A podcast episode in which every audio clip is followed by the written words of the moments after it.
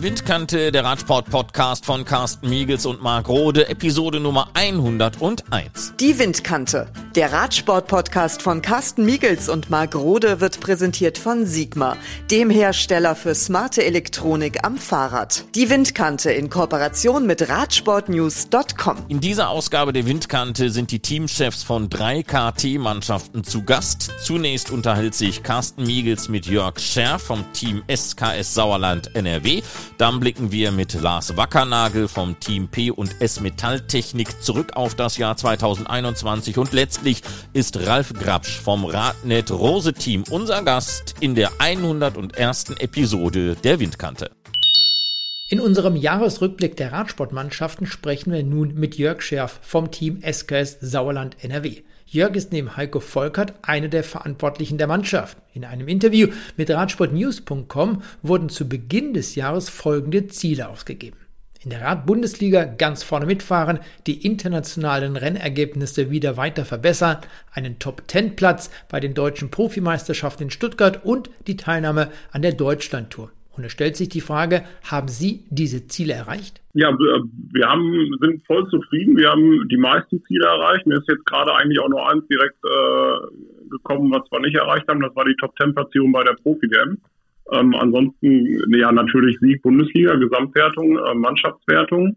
Ähm, wir sind deutscher Mannschaftsmeister im Zeitfahren geworden. Das sind so die beiden Sachen, die auf nationaler Ebene natürlich total rausgestochen sind. Ähm, Bundesliga-Sieg, dann auch noch äh, Siegerehrung Sauerland am Kahlen Asten mit der Mannschaft. Das war natürlich mega cool. Da war der einzige Wermutstropfen, dass der ähm, Jon Knolle den Platz zwei belegt hat in der Einzelfahrerwertung. Da hat er eigentlich vorher noch auf Platz eins gelegen, hat es aber dann im oder die Mannschaft hat dann im Erzgebirge ein bisschen außer Hand gegeben, aber zum Glück die Mannschaftssieg eigentlich dann über die Ziellinie gerettet.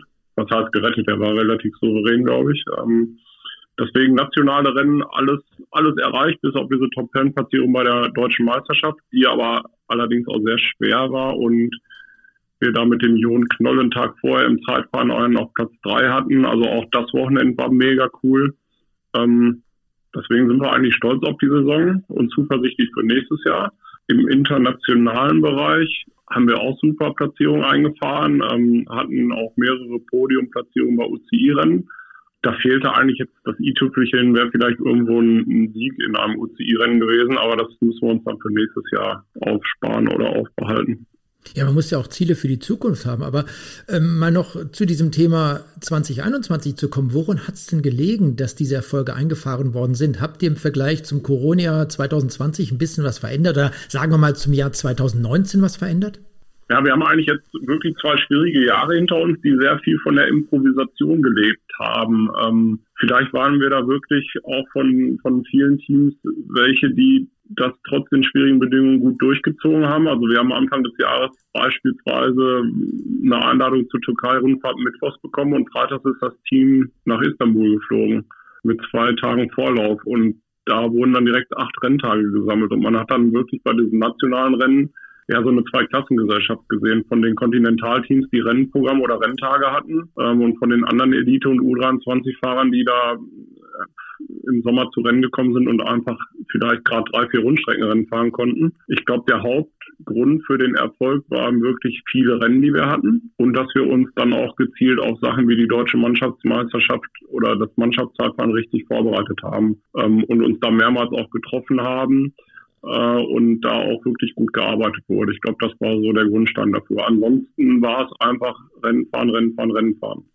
Du hast auch mal in äh, einem Interview mit den Kollegen von radsportnews.com gesagt, die Jüngeren können, die Älteren müssen liefern. Das bezieht sich in erster Linie auf Ergebnisse. War das denn auch so, dass die Jungen ja konnten und das wirklich gut umgesetzt haben und die Älteren diese Ergebnisse dann auch geliefert haben? Das heißt, sie ein bisschen vielleicht auch unter Zugzwang standen? Ja, wir, na, wir haben dieses Jahr eigentlich eine ganz coole Dynamik reinbekommen, gerade mit unseren beiden äh, Belgiern, mit dem und Michael Stockmann. Wenn es da mal irgendwie so eine, so eine Flaute an UCI-Renntagen gab, haben die in Belgien äh, pro Kirmesrennen organisiert, wo dann auch wirklich unsere Erstjährigen mitgefahren sind, der Julian Borisch, Tim Lefken und Ole Tyler zum Beispiel, die dann da Rennpraxis gesammelt haben. Und das war jetzt von den Älteren dann nicht mal das Ergebnisse liefern, sondern auch wirklich Kontakte zu Rennen nach Belgien bringen, ähm, und einfach Rennkilometer fressen. Ähm, besonders profitiert hat, hat auch wieder so beispielsweise unser Jon Knolle, der da wirklich gut in Schuss gekommen ist. Und so sind wir halt auch super stark zu Deutschland-Rundfahrt gefahren, weil wir da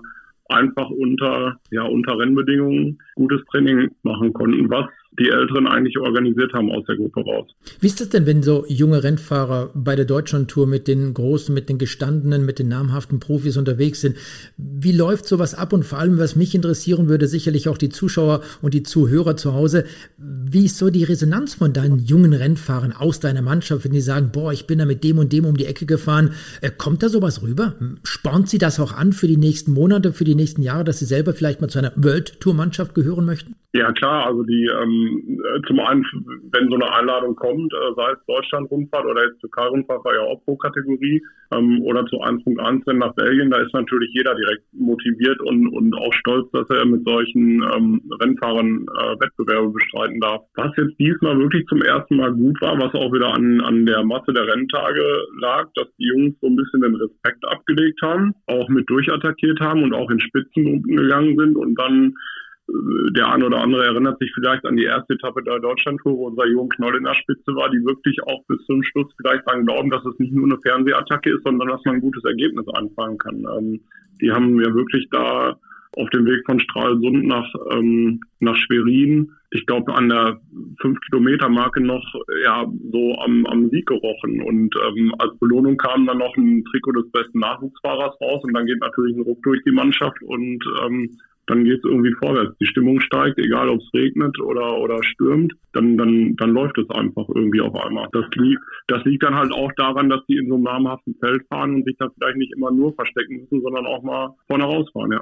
Sicherlich ganz wichtig auch für die Zukunft. Du hast gerade über, über Jon Knolle gesprochen. Mit 22 Jahren hat er eine, wie ich finde, sehr gute, eine sehr erfolgreiche Saison hingelegt. Was passiert mit diesen jungen Rennfahrern, wenn sie vielleicht äh, auch die Möglichkeit haben, dann zu wechseln in eine höhere Kategorie, vielleicht auch mal, wie ich es vorhin schon sagte, in eine World Tour Mannschaft. Ähm, kannst du das dann insofern immer noch so positiv unterstützen, dass eure Aufgabe darin liegt, in erster Linie auch junge Sportler aus Nordrhein-Westfalen, aus NRW zu unterstützen, zu fördern? Ja, also wir wollen natürlich auch als Team äh, größer werden, aber im Moment sind wir halt auf diesem Kontinentalniveau und freuen uns über jeden Fahrer, der halt hochkommen würde. Also wir zählen jetzt noch oder erzählen jetzt noch, dass der Florian Stock sein erstes äh, Männerjahr auch im Team Sauerland verbracht hat und dann zu Sunweb weitergegangen ist. Das ist gut fürs Team, das ist gut für unser Image und, und belohnt uns auch so ein bisschen dann für die ganzen Mühen, dass man sieht, okay, da kommen Sportler weiter. Und ähm, wir hatten jetzt so ein bisschen auch das Problem gehabt, dass zum Beispiel unser Jon eigentlich im letzten Jahr so ein ganzes Jahr verloren hat durch die Corona-Krise. Das ist eigentlich ein U23-Jahr, was ihm am Ende gefehlt hat, was, was er jetzt noch gebrauchen könnte um sich noch weiter zu bewerben. Unser ähm, Johannes Hollap war auch sehr stark. Da gab es dann auch Gespräche schon in Richtung höherklassige Teams. Und ich, ich ticke so, wenn ich glaube sogar, wenn während der Saison ein Pro-Team oder ein World Tour-Team anklopfen würde und den Joden haben wollen würde, dann würden wir ihn eigentlich freigeben, dass er seinen Weg machen kann. Also das, das würden wir auf jeden Fall unterstützen. Wie war es mit den Sponsoren in diesem Jahr? Letztes Jahr war auch mal ein Thema, ja, mit einem blauen Auge davongekommen, weil ja Anfang des Jahres keine Rennen gefahren worden sind. Die Sponsoren haben glücklicherweise auch ihre Verpflichtungen erfüllt, haben also entsprechend Material beziehungsweise auch finanzielle, also monetäre Leistung erbracht. Wie war das dieses Jahr? Kannst du da anknüpfen und sagen, das war in diesem Jahr genauso wie im letzten Jahr? Ja, das war, das war wirklich genauso. Ähm, wir, gut, wir haben noch so ein bisschen, ähm, ja, wir mussten noch so ein bisschen aufs Budget gucken, weil das letzte Jahr wirklich teuer war. Und dann auch im Frühjahr so spontane Aktionen wie die Türkei, dann muss man Flüge buchen, das, das sprengt das Budget schon hier und da. Aber durch meinen Kollegen Heiko Volkert, der das Budget mit eiserner Hand, äh, mit eiserner Hand verwaltet, sind wir da in diesem Jahr auch wirklich gut durchgekommen. Ähm, von daher haben wir da keinen, ja, wir sind da nicht ins Minus gerutscht. Wir konnten wirklich viele Renntage fahren. Ich glaube, wir hatten als Team 70 Renntage oder knapp über 70 Renntage am Ende des Jahres. Ähm, das, das hat funktioniert. Jetzt laufen gerade Gespräche für das nächste Jahr. Wir bekommen vielleicht noch jemanden an Bord. Das entscheidet sich so die nächsten ein, zwei Wochen. Wird dann auch irgendwann bekannt gegeben ähm, und hoffen dann einfach, dass wir nächstes Jahr noch besser in Angriff nehmen können. Wie sieht es personell aus im kommenden Jahr? Ergibt sich jetzt im aktuellen Winter auch ein Wechsel? Werden Rennfahrer die Mannschaft verlassen? Gibt es Neuzugänge für das kommende Jahr? Ja, der ähm, Ole Tyler und der Jan Johannes Hodab, die, die wechseln quasi zur, ja nicht zur Ligakonkurrenz, aber der Ole, der geht zum Lotto Kernhaus-Team. Ähm, der Johannes Hodab wird in Richtung Leopard nach Luxemburg wandern. Bei Johannes hat es uns wirklich leid getan, weil er echt jetzt die ganzen U23 Jahre bei uns verbracht hat. Aber wir sowohl als auch er haben dann auch gedacht, dass ihm vielleicht mal einen Tapetenwechsel nochmal einen Schub geben würde, weil er, glaube ich, von den, von den Werten und Leistungsfähigkeit her doch auch in ein größeres Team müsste. Als Neuverpflichtung haben wir den Silas Köch, der aus NRW kommt. Ähm, wir, wir geben gerade noch so ein paar Sachen bekannt in den nächsten Wochen, die ich jetzt mal nicht raushauen möchte. Ähm, ansonsten bleiben wir eigentlich bei den altbekannten Fahrern aus dem Kader. Jörg, wenn du da noch nichts raushauen möchtest, dann können wir ja, über ein genau. Thema. kann ich auch verstehen, gar keine Frage. Ähm, während können, des Redens habe ich gerade überlegt, das, das ist ja noch gar nicht öffentlich. dann, dann, dann lassen wir das mal. Aber lass ja. uns über ein Thema reden, das schon seit vielen, vielen Monaten öffentlich ist. Und das bezieht sich auf die deutschen Meisterschaften im kommenden Jahr zwischen dem 24. und 26. Juni im Sauerland.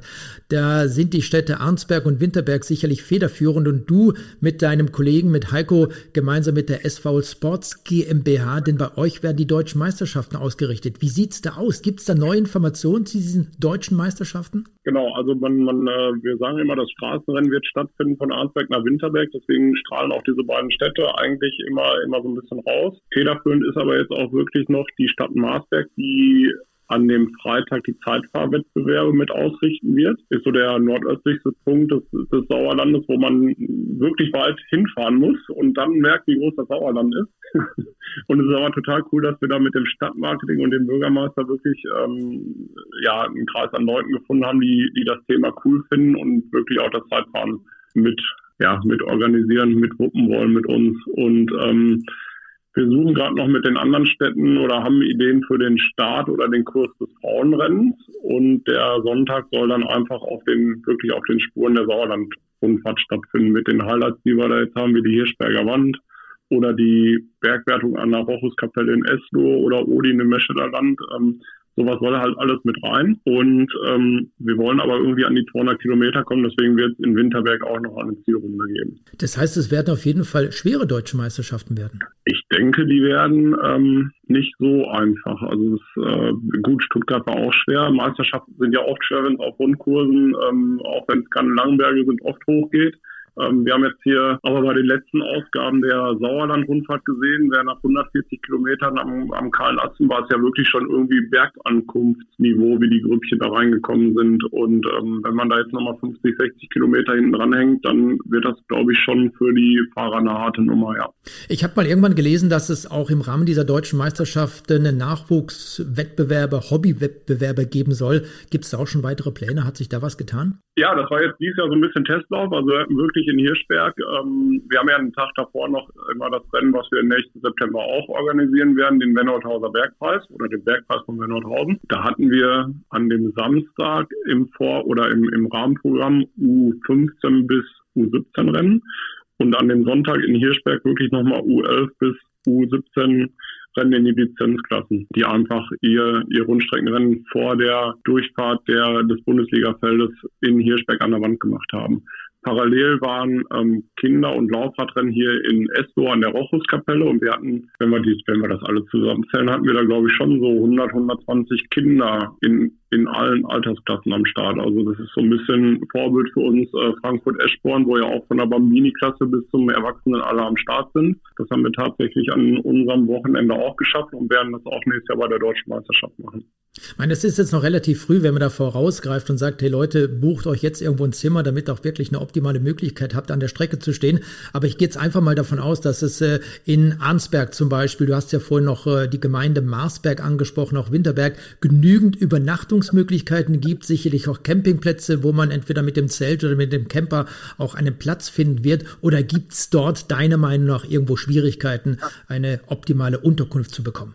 Also wir haben jetzt schon mitbekommen an dem Sauerland-Rundfahrtwochenende mit dem Bergpass von Wennolthausen, wo wir ja die, die U19, die U23 und Eliteklassen hatten, plus die Nachwuchsrennen, waren die Hotels schon, was wir gehört haben, ich sag mal so von Arnsberg bis Winterberg knapp. Also da mussten teilweise wirklich schon welche in, in den Kreis Soest ausweichen, um noch Hotelzimmer zu bekommen. Marsberg selbst hat, glaube ich, auch nicht so viele Übernachtungsmöglichkeiten, also sollte man sich da vielleicht schon sputen, wenn man übernachten will. Ansonsten wird ja gerade die Infrastruktur für, für Wohnmobile, glaube ich, gerade hier im Sauerland überall gepusht und ausgebaut. Also das, das sollte schon klappen. Also man sollte, wenn man wirklich im Hotel schlafen will, vielleicht frühzeitig reservieren. Aber ich denke mal, auf der Straße muss keiner schlafen. Und das ist im, im Sommer, kann man sagen, 24., 26. Juni im Sauerland. Äh, was macht er mit den ganzen Niederländern, die sonst kommen? Sollen die in diesem Zeitraum zu Hause bleiben? Nee, die, die sollen ruhig kommen an die Strecke, die können sich dann ein Bierchen trinken und zugucken. Die sind herzlich willkommen alle. Also Oranje Boven, vielen, vielen Dank. Jörg genau, Scherf vom ja. Team SKS Sauerland NRW für diesen kurzen Rückblick und Ausblick auf die deutschen Meisterschaften im nächsten Jahr. Danke. Ja, gerne. Blicken wir nun auf das Team P&S Metalltechnik aus Thüringen. Anfang des Jahres sagte Teamchef Lars Wackernagel in einem Interview, das Highlight 2020 war ganz klar der Etappensieg bei der Solidarność in Polen von Michael Aschenbrenner. Nun schauen wir auf das gerade abgelaufene Jahr 2021. Kann Teamchef Wackernagel sagen, das Jahr 2021 war gut, wir sind definitiv besser durchgekommen als durch das erste Corona-Jahr 2020? Absolut. Also es war für uns viel konstanter, was die Ergebnisse anbelangt und wir konnten eigentlich ab Mai, also sprich ab der Oberösterreich-Rundfahrt bei jedem Rennen, wo wir gestartet sind, in irgendeiner Form was mit nach Hause nehmen, sei es eine gute Etappenplatzierung oder einen Sieg oder einen Wertungstrikot. Und das eigentlich bis Oktober, bis dann mit dem Crow Race das, die Saison beendet worden ist. Und das war für uns schon äh, einmalig. Also da sind wir uns auch alle einig, das war bis jetzt die beste Saison der Teamgeschichte. Du hast äh, über den Etappensieg gesprochen von Michael Aschenbrenner im letzten Jahr. Was war denn das absolute Highlight in diesem Jahr? War es die Deutschlandtour? War es die Deutsche Bergmeisterschaft zum Beispiel? War es auch die WM-Teilnahme vom Tom Lindner in Belgien in Löwen? Was war das Highlight für dich persönlich? Ja, du hast jetzt schon ein paar Dinge aufgezählt. Da kommen noch ein paar Dinge dazu. Ich persönlich kann gar nicht das absolute Highlight mehr rauspicken. Ähm, was ich aber sofort in Erinnerung habe, war der Moment, ähm, was für viele vielleicht gar nicht so der Moment ist, aber für mich persönlich der Moment als sportlicher Leiter, Teammanager, Trainer bei der Deutschlandtour auf der zweiten Etappe in unserer Heimat, als wir das gemacht haben, was wir uns im Training, als wir die Strecke abgefahren sind, vorgenommen haben, wenn das Wetter so ist wie erwartet und der Wind so steht wie erwartet, dass wir dann etwas probieren. Und das war natürlich für mich äh, persönlich ein Highlight, die Jungs dann zu sehen, wie sie dann auch das Vertrauen in sich haben. Und äh, wir gemeinsam entschieden haben, okay, wir probieren jetzt was und äh, nehmen das Rennen mal in der Hand und äh, bringen es mal so ein bisschen durcheinander. Das war für uns alle schon ein tolles Erlebnis für die Jungs dann ersten Tag später, weil dann aus den Kreisen der Protofahrer immer wieder Glückwünsche an die Jungs kamen und Daumen hoch und mal wieder so, so Sachen wie Menschen, das, das war geil, das hat gefällt, das hat Spaß gemacht. Dann haben auch sie gemerkt, hey, irgendwie sind wir da jetzt für den Moment so ein bisschen angekommen und wir können hier so ein bisschen mitmachen. Das war schon für mich persönlich so dieses Jahr mit eines der Highlights. Aber Lars, wenn wir jetzt nochmal zurückblicken, gerade auf die von dir auch angesprochene Deutschlandtour. Es war ja lange Zeit gar nicht so sicher, dass ihr dort überhaupt an den Start gehen werdet. Richtig. Also wir haben die Quittung dafür bekommen, wie unser Frühjahr lief, weil das lief sehr bescheiden. Es ging um ein paar Nominierungskriterien, die wir völlig verpasst haben. Eins davon war auch unser Heimrennen auf dem Sachsen U23 Deutsche Meisterschaft. Da sind wir nicht über einen, äh, glaube ich, 18. Platz hinausgekommen. Also das war eine, eine mittlere Katastrophe. Da gab es auch richtig Thermik für uns alle. Also es war wirklich sehr enttäuschend. Und dann war für mich an dem Tag eigentlich schon klar, okay, das war jetzt wahrscheinlich unser Ticket äh, für die Deutschlandtour. So war es dann auch. Ich persönlich war nicht überrascht, natürlich äh, sehr enttäuscht, auch für die Sponsoren, aber es war für mich persönlich erstmal ähm, gerechtfertigt. Es ist auch völlig egal, welche anderen Teams eine Wildcard bekommen haben. Das spielt da in dem Moment gar keine Rolle. Es war Fakt. Äh, wir hätten, wir haben das nicht untermauern können mit sportlichen Leistungen und dann war das erstmal erledigt und hat sich dann im Laufe der Zeit nochmal äh, überraschenderweise positiv geändert durch auch die Startabsage von Arkea Sansig und ähm, dann rief der Veranstalter, der Claude Rach, mich an und sagte, ihr wart immer auf der Liste und ihr rutscht jetzt direkt nach. Das war natürlich ein super Geschenk und das haben wir natürlich dann angenommen. Wie ist es denn dann grundsätzlich? Wie reagieren junge Rennfahrer wie Emanuel Stark zum Beispiel, Tom Lindner oder auch Robert Jägler, wenn sie dann mit diesen Profis wie dem Sieger Nils Polit unterwegs sind, solche Rundfahrten bestreiten? Also es war erstmal eine sehr gute Reaktion. Also man muss sagen, der Anruf, dass wir fahren dürfen, kam bei der letzten Etappe der Bulgarien-Rundfahrt. Und äh, zufällig waren dann Robert Jägeler und Michael Aschenbrenner gerade bei mir im Auto. Und ähm, ich meinte zu ihm, wir haben kurz das Rennen besprochen und dann habe ich zu ihm gesagt, und dann habe ich noch eine kleine Überraschung für euch, teilte ihm das mit. Und da war erstmal totales Entsetzen, ob ich sie äh, veräppeln wollte. Und dann ging doch mal richtig so ein Ruck durch und alle waren total glücklich. Bei dem Rennen selber dann war es ähm, am Anfang, also am ersten Tag war schon eine, eine gewisse Anspannung zu spüren, aber wir konnten das wirklich gut in den Griff bekommen, weil ich auch immer gesagt habe, Jungs, es ist auch nur ein Radrennen, natürlich ist es für uns das Größte, aber der Weg dahin war für uns sehr spannend. Wir können das jetzt hier die Woche einfach nur genießen. Und das hat für alle, das war für alle dann auch bewusst. Da, Jungs, nehmt euch nicht irgendwas vor, was wir vorher auch nicht gemacht haben. Äh, und das war dann für uns alle sehr entspannend. Und dann kam natürlich der erste Tag mit Robert Jägler seinem Bergtrikot. Ja, und dann war natürlich die Entspannung komplett da. Wir bleiben bei dem, was sich bewährt hat. Hast du Anfang des Jahres mal in einem Interview gegenüber Radsportnews.com gesagt. Ist es wirklich so dein Weg, äh, dass man bei diesen nicht eingefahrenen Dingen, aber bei dem, was sich bisher bewährt hat, was gut war, auch bleiben sollte für die Zukunft? Also wir haben das dieses Jahr bewiesen und ähm, es hat sich bewährt, äh, gerade in der Krise äh, mal in sich zu gehen und nicht den Hammer rauszuholen und vielleicht noch mehr zu trainieren oder noch mehr zu wollen, sondern mal einen Schritt zurückzugehen. Das sind so die Dinge, die, ja, okay, da braucht man hier und da so ein bisschen Eier, wenn man mitten in der Saison sagt, wir machen jetzt Pause, wir, wir beschäftigen uns mit was anderem in der weiten Voraussicht, äh, wenn man das Ganze sieht, dass das wirklich was bringt. Das haben wir getan und ja, ich würde immer wieder dabei bleiben und auch bei anderen Dingen dabei bleiben. Die Grundeinstellung ist immer, es gibt halt einen P-Strich und der Erste, der drüber fährt, hat gewonnen. Und ähm, egal, ob jeder drei Fahrräder oder nur ein Fahrrad oder was weiß ich auch hat oder ob die äußeren Einflüsse so oder so sind, das sind so die Basics, die sollten für jeden klar sein und das versuche ich grundlegend erstmal äh, zu vermitteln. Wir müssen halt treten, das kommt von äh, gutem Training, aber auch von einem guten Kopf. Und wir alle brauchen, äh, dass sich der Knoten löst, dieses, dieses erste Erlebnis, dass sich die zum Beispiel Winterarbeit auch gelohnt hat in Form einer guten Platzierung oder eines Sieges. Du hast gerade schon das Material angesprochen. Ihr fahrt äh, mit Rädern der Marke Benotti zum Beispiel, ein deutscher Produzent. Wird sich denn für euch, für das Team in Bezug auf das kommende Jahr etwas ändern, dass die Sponsoren gesagt haben, okay, ihr wart dieses Jahr so erfolgreich, ihr bekommt ein Fahrrad mehr pro Rennfahrer, ihr haltet ein bisschen mehr Geld aufs Konto? Also wir haben mit Benotti einen Partner, der auch in der Krise äh, sich wirklich begeistern lassen hat, was wir machen. Und das hatte zur Folge, dass wir im nächsten Jahr von Benotti um einiges mehr unterstützt werden. Und ähm, das hebt deutlich den finanziellen Deckel. Wir werden, äh, was den Teamnamen anbelangt, da auch uns verändern. Das Team wird nächstes Jahr P&S Benotti heißen. Und ähm, da kann man schon alleine durch den Teamnamen sehen, okay, hier, hier gibt jemand Gas, hier will jemand noch ein bisschen weiter und das haben wir so besprochen. Das hatten wir schon, hatte ich mit dem Bernd Neute schon zur Deutschlandtour mal äh, besprochen und da war auch so von seiner Seite her so dieser dieser Wunsch, Mensch, diese Fusion B&S und Benotti ist schon irgendwie cool. Das wollen wir gerne, das passt irgendwie gut, weil es auch unter den Sponsoren äh, gut passt. Also B&S hat auch schon, äh, war auch schon zu Gast bei Benotti und hat Fahrräder für die Familie gekauft. Also es ist alles, die Familie wird jetzt so ein bisschen größer und äh, schlussendlich ist es so gekommen, trotz der widrigen Bedingungen, die wir alle ja noch haben. Und das ist erfreut mich äh, total. Also ich finde das total cool, dass jemand die Eier hat und sagt, okay, jetzt erst recht. Das ist eigentlich so die größte Änderung, die es für nächstes Jahr geben wird.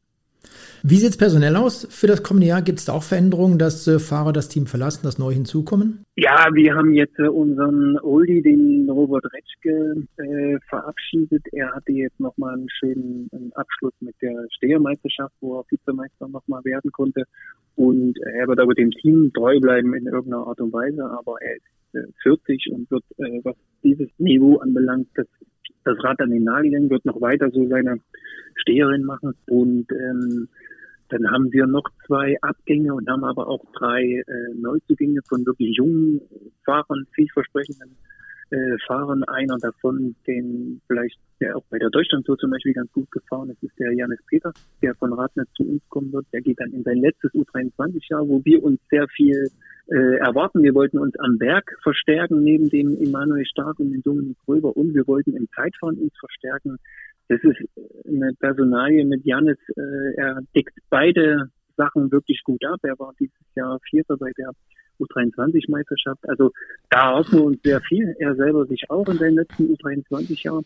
Und ansonsten wird der Stamm schon mit Michel Aschenbrenner, Tobi Neude und äh, Dominik Räuber, Tom Lindner, äh, Luke Wilk schon bleiben so, weil das sind die Jungs, die diese ganze, sage ich mal, Frühjahrsphase mit Busch gemacht haben und so ein bisschen wissen, wie ich auch ticke. Das ist für mich enorm wichtig. Die können die neuen Jungs direkt an der Hand nehmen und äh, das sind so die gravierendsten Veränderungen.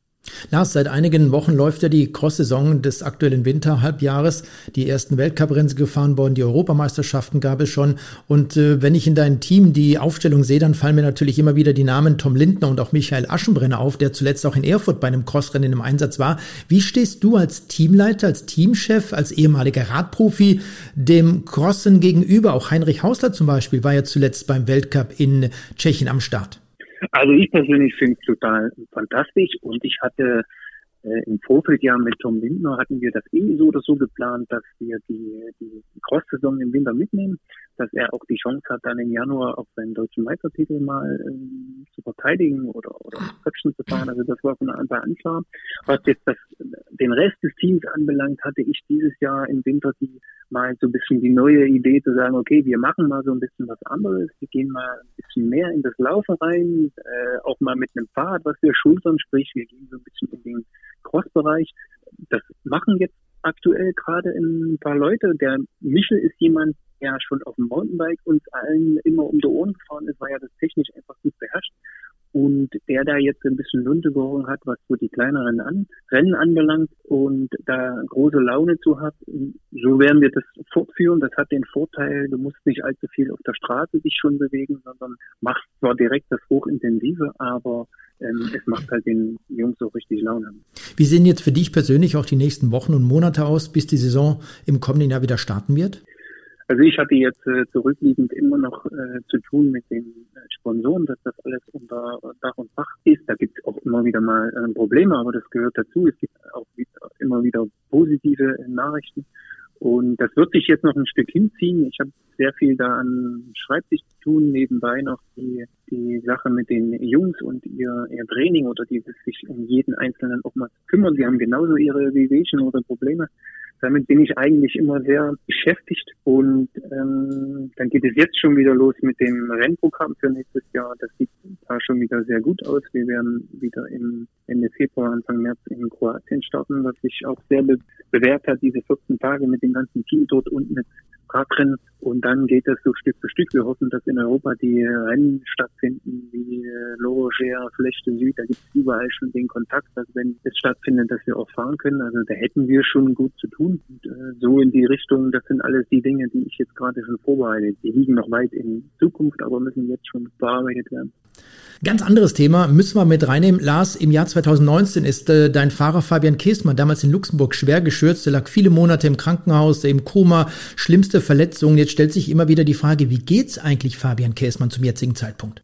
Also Käsi geht sehr gut. Er ist äh, für uns, die äh, nach seinem schweren Sturz so und äh, also immer wieder dabei gewesen, ist so ein bisschen unser Teammaskottchen, ist immer eigentlich sehr nah dran am Team, auch an den Jungs, durch auch dieses persönliche Verhältnis zu jedem Einzelnen. Wir haben regelmäßig Kontakt auch zu seinen Eltern. Sie sind da auch äh, in unterstützender Form, was das Team angeht. Also das ist ein Fett, das macht Spaß. Und er selber hat sich da auch nie unterkriegen lassen. Äh, es geht ihm wirklich gut. Er ist da auch familiär gut eingebunden, was, was Arbeit anbelangt, äh, kann sich da auch ein bisschen frei entwickeln und ähm, macht selber Sport, fährt auch selber äh, wieder Fahrrad. Und also wir sind alle sehr, sehr glücklich, dass es sich so positiv entwickelt hat. Super, freut mich, das zu hören. Vielen Dank an dieser Stelle an Lars Wackernagel, Teamchef des Team P&S Metalltechnik und du hast einen ganz wichtigen Sponsor für das kommende Jahr bereits ja schon erwähnt. Das Team wird also im nächsten Jahr unter dem Namen P&S Benotio unterwegs sein. Herzlichen Glückwunsch an dieser Stelle nochmal danke Lars. Vielen Dank. Als nächstes deutsches Team mit einer Jahresbilanz ist Radnet Rose an der Reihe. Teamchef ist wie bei P&S Metalltechnik ein Ex-Profi. Ralf Grabsch, gebürtig aus Lutherstadt Wittenberg, ist er seit vielen Jahren in Hürth zu Hause und neben seiner Funktion als Teamchef zugleich U23 Bundestrainer. Die erste Frage lautet auch hier, seid ihr mit der vergangenen Saison zufrieden? Ja, ich denke schon, dass wir zufrieden sein können. Ich meine, wir haben äh, bei dem Höhepunkt äh, der, der U23 äh, Deutschen Meisterschaft auf dem Sachsenring mit Jakob Gessner den dritten Platz belegt. Äh, das war ein Ziel für uns, dass wir da eine Medaille gewinnen. Ähm, bei der Einzelzeitfahrmeisterschaft im U23-Bereich äh, sind wir knapp an der Medaille vorbeigefahren mit Platz 4 mit Janis Peter.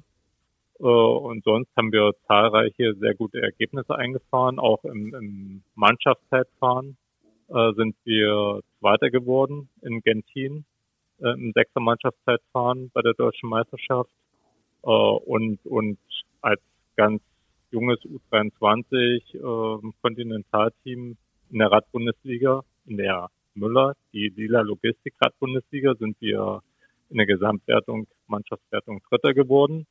Äh, und, und das sind schon sehr, sehr ordentliche Ergebnisse, wenn man sieht, wie unsere Struktur verläuft, dass wir auf der Straße quasi mit nur mit äh, U23-Sportlern arbeiten, ist das für uns äh, sehr wertvoll, dass wir da konkurrenzfähig sind und, und da auch wirklich große Akzente gesetzt haben, besonders bei nationalen Rennen.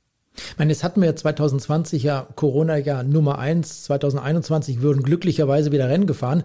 Das heißt, die jungen Sportler, die 17, 18, 19 und 20-Jährigen, die konnten sich auch wieder entsprechend messen. Hast du denn als sportlicher Leiter, als erfahrener ehemaliger Berufsradfahrer auch irgendwo Veränderungen festgestellt, dass vielleicht der ein oder andere im vergangenen Jahr nicht so trainieren konnte, nicht solche Wettbewerbe bestreiten konnte, wie er wollte, um dann eben auch jetzt in diesem Jahr entsprechende Leistungen abzuliefern?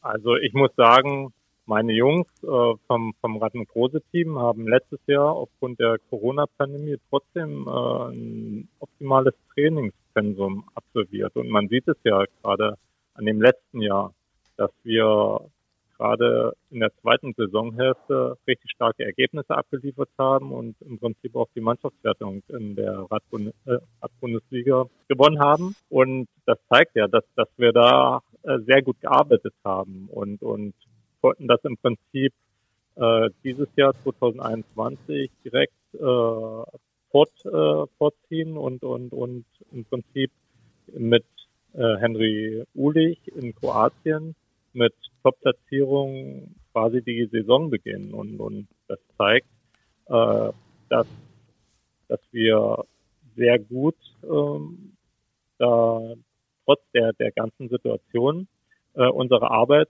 geleistet haben und, und dass wir im Prinzip auch diese Saison da optimal durch die Saison gegangen sind. Und das war mir wichtig. Und, und ich kann jetzt nicht sagen, dass, dass wir da großartig äh, gelitten haben. Ich meine, vielleicht wäre der eine oder andere Sportler hätte sich vielleicht noch mehr entwickelt, gerade durch die Rennen. Es gibt ja viele Sportler, die nur durch Radrennen nochmal einen gewissen Sprung nach vorne machen.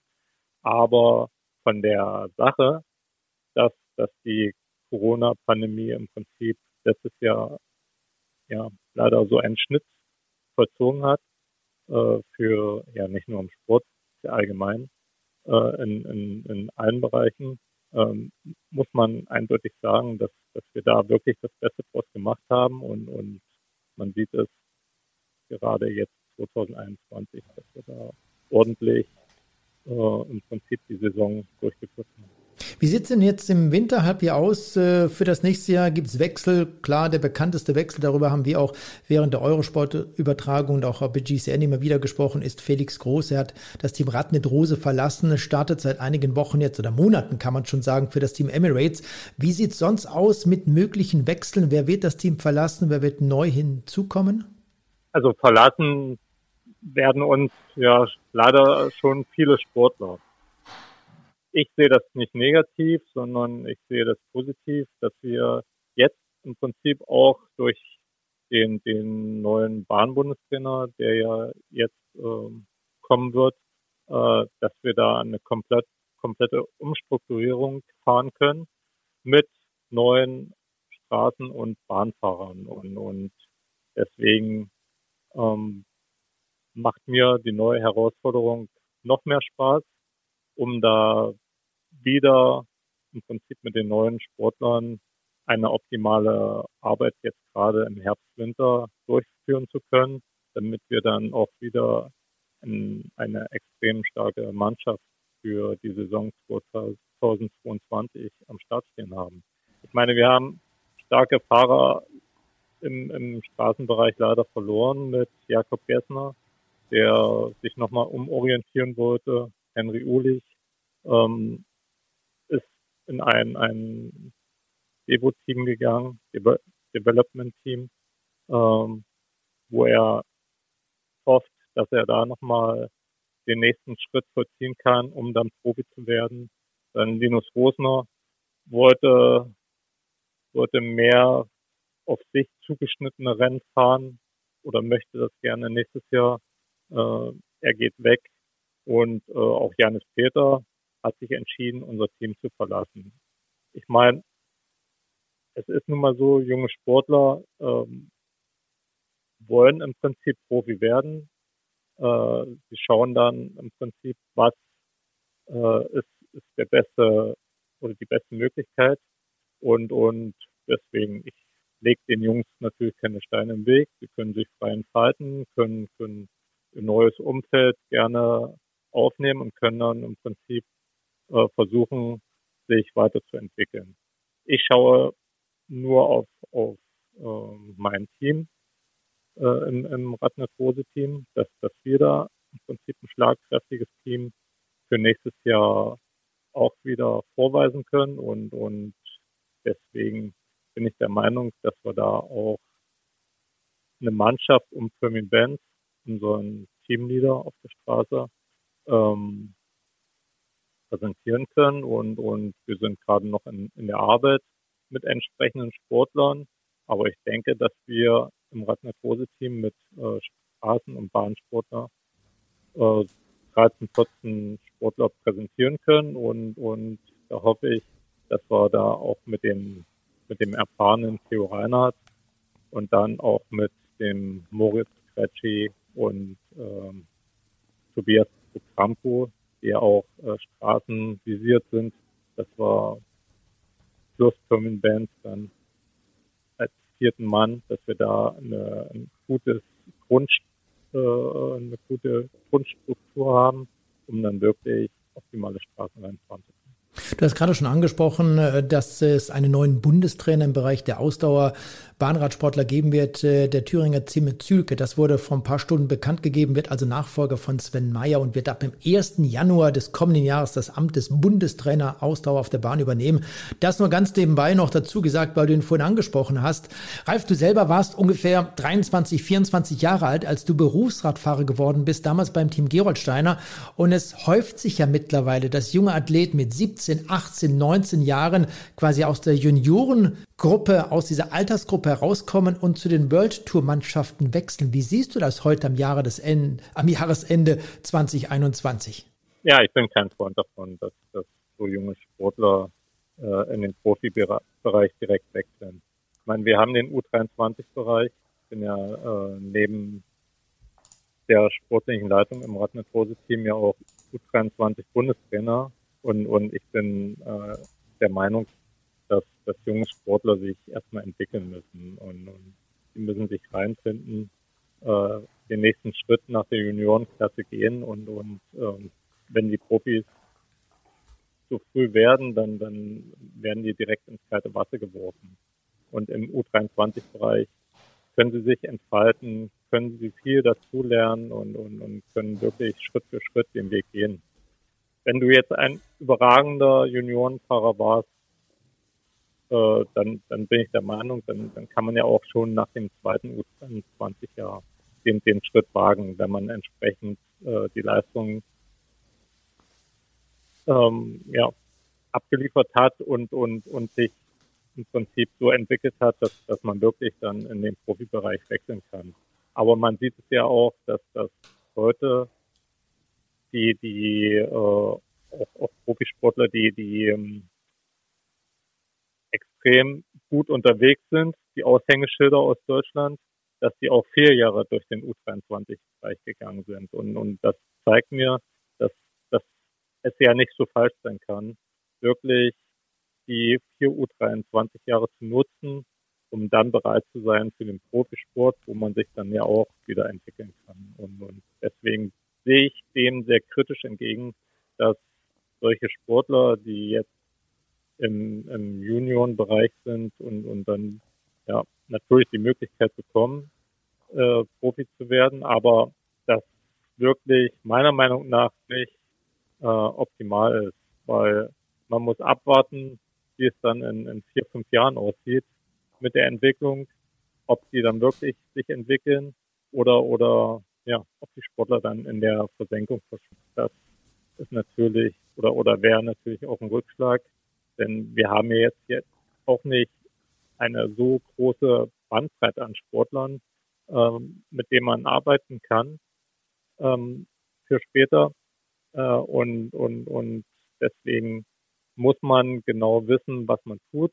Aber jeder Sportler hat ja heutzutage einen Berater, einen Manager schon in dem Alter und die werden auch wissen, was der beste Weg ist, in Anführungsstrichen. Ralf, lass uns nochmal über das Team Radnet Rose sprechen. Jetzt haben wir Mitte November. Wie geht es jetzt weiter? Wie laufen die Vorbereitungen für die kommende Saison? Wann gibt es das erste Teamtreffen? Wann gibt es äh, vielleicht Anfang des Jahres das erste Trainingslager? Ja, wir werden jetzt schon ein Trainingslager äh, durchführen. Vom 30. November bis 12. Dezember werden wir unser erstes Trainingslager haben auf Mallorca, werden uns dann zusammenfinden, werden uns kennenlernen, werden Gespräche führen, und ja, werden vor allem trainieren, um, um da gerade im Grundlagenbereich optimal uns vorbereiten und, und, und dass wir da schon den ersten Schritt gehen werden. Und, und dann versuchen wir im, im Januar nochmal ein kleines Trainingslager durchzuführen. Das ist noch offen, wo es sein wird, in welche Richtung es gehen wird. Und die ersten Rennen werden dann auch schon folgen und dadurch, dass wir eine sehr gute Mischung haben von den Sportlern, ähm, sind wir gerade auch dran, dass wir da ein optimales Rennprogramm für, für die gesamte Mannschaft finden werden, dass wir eine gute Mischung äh, bekommen von den Rennen, von den Eintagesrennen und Rundfahrten. Und da bin ich sehr zuversichtlich, weil wir arbeiten gerade daran, um da eine perfekte Renngestaltung an den Tag legen zu können für 2022. Ralf Krapsch, Teamchef des Team Radnet Rose, vielen Dank an dieser Stelle und alles Gute äh, für die kommenden Wochen und Monate. Natürlich, ja, wir werden uns vor dem Start der Saison des kommenden Jahres nochmal sprechen. Alles Gute zunächst mal für den Winter. Dankeschön.